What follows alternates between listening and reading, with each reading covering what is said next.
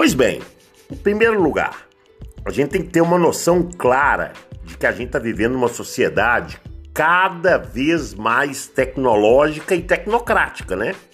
E isso vale para relação social, do seu lado individual, no trabalho, saúde, produto, informação, serviços em geral e muito mais, né?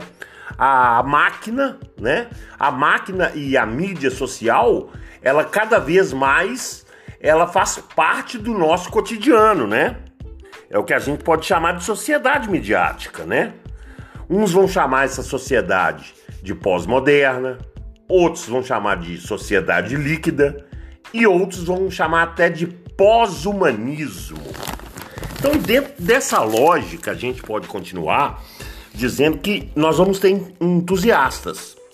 E alguns entusiastas, eles vão dizer que é, essa tecnologia ajudou a encorpar a democracia, né?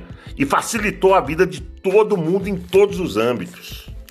Porém, contudo, mas e todavia, fica uma questão: até que ponto?